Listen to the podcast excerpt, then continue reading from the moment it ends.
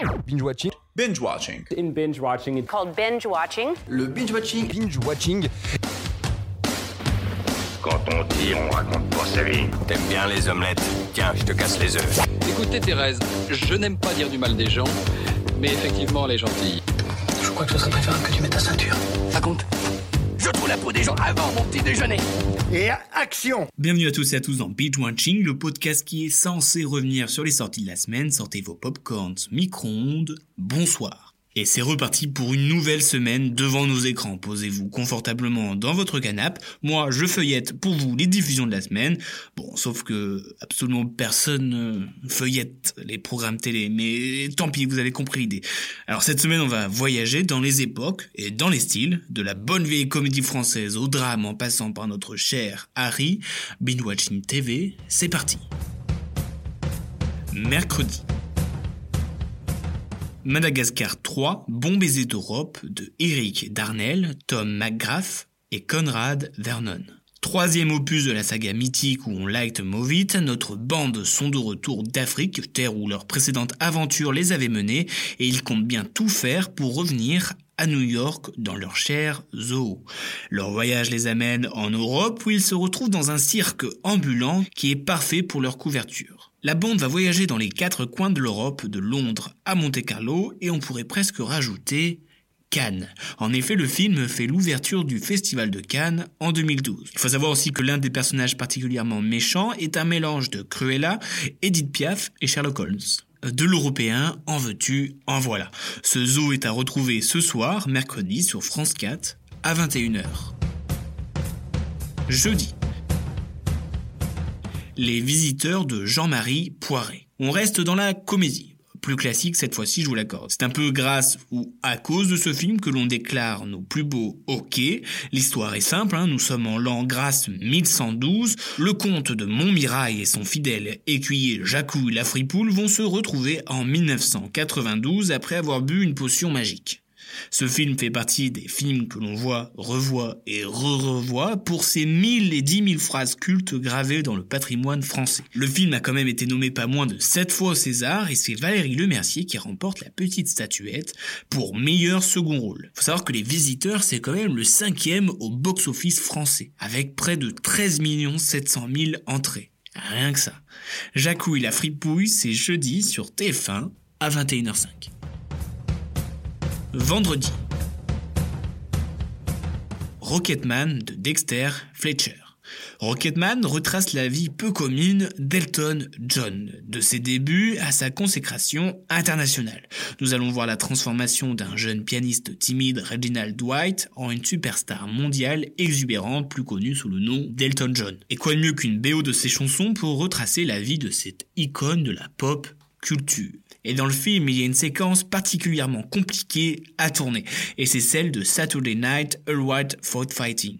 Alors elle est compliquée car cette dernière est filmée en une seule et unique prise, et elle a exigé plus de 300 figurants, 50 danseurs, 4 caméras, 3 grues, 10 autotamponneuses, une grande roue et une chorégraphie qui a nécessité plus de 12 semaines de travail. Rien que ça. L'acteur qui joue Elton, à savoir Taron Egerton, a dû se faire raser le front et percer l'oreille. Bon, euh, au début il était pas très chaud, mais c'est vite retracté quand il a compris toutes les heures de maquillage qui l'attendaient. Le biopic sur Elton, c'est vendredi sur Canal à 21h. Samedi.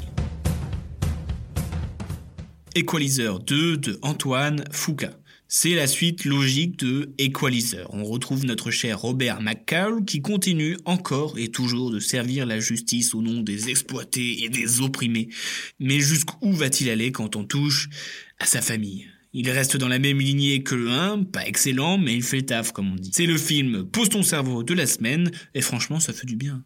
Et c'est la première fois que Denzel Washington fait une suite. Et ouais, en plus, c'est pas moins de la quatrième fois qu'il retrouve le réalisateur avec qui il avait croisé la route notamment sur Twilling Day ou Les 7 mercenaires. Equalizer 2, c'est samedi sur Canal à 21h.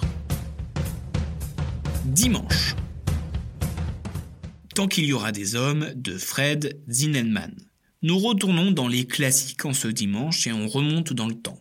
Plus précisément avec ce film qui date de 1954. Ce film raconte l'histoire d'un ancien boxeur appelé à remonter sur le ring par le capitaine de la caserne de Schofield afin de défendre l'honneur des soldats. Mais problème, il a peur de subir des moqueries pour avoir rendu aveugle son adversaire lors de son dernier combat et rajouter à cela des histoires d'amour, et rien ne va plus. Ce classique a certes un peu vieilli, mais les dialogues sont très justes, le scénario est efficace, et le jeu d'acteur est très propre.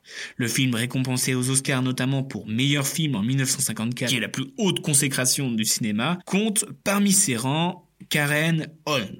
Et ça aurait pu être Joanne Crawford dans ce rôle. Mais elle aurait refusé car elle n'aimait pas les costumes. Tout simplement capricieuse un peu. Tant qu'il y aura des hommes, c'est sur Arte, dimanche, à 20h55. Lundi. Un mauvais fils de Claude Sauté. Alors, Un mauvais fils, c'est l'histoire de Bruno Calgani qui revient en France après avoir purgé 50 prisons aux États-Unis pour trafic et usage de stupéfiants. Il se retrouve donc sans logement et va donc chez son père et autant vous dire que les retrouvailles ne sont pas chaleureuses chaleureuses. D'autant plus que sa mère est morte pendant la détention. Avec ce film, bienveillance et sensibilité sont mises à rude épreuve. Et dans ce film, il y a une histoire de moustache. Euh, oui, oui, de moustache. Car l'acteur principal semblait superstitieux avec sa fameuse moustache, et le réalisateur souhaitait lui demander de la couper. Et avant même qu'il lui demande, il l'avait coupée. Quelle anticipation. Et cette histoire familiale est à retrouver lundi sur Arte à 20h55. Mardi, Harry Potter et la coupe de feu de Mac Newell. Alors oui, on en a déjà regardé trois, et ça ne fait que commencer. L'heure a sonné pour la coupe de feu dans ce marathon Harry Potter. Harry rentre en quatrième année, et cette année est marquée par la fameuse coupe de feu. Et contre toute attente et qui crée un scandale d'ailleurs, Harry est sélectionné, alors qu'il n'a même pas l'âge requis ce bâtard. Il est donc accusé de tricherie et se voit affronter une série d'épreuves tout aussi compliquées les unes que les autres.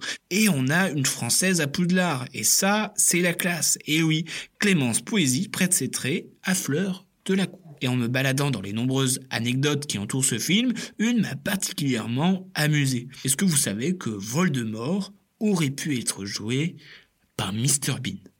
C'est fou. J'aurais bien aimé voir à quoi ça ressemble un tel comique sur un grand méchant. Harry Potter et sa clique, c'est mardi prochain à 21h05 sur TF1. Binge Watching TV, c'est terminé. J'espère que le programme que je vous propose vous plaît. Et n'hésitez pas à me dire votre programme à vous et vos trouvailles. On se retrouve la semaine prochaine et bon courage pour ce confinement. Respecte ton avis, mais en tout cas, c'est pas le mien, donc c'est pas le bon. Tu vois ce que je veux dire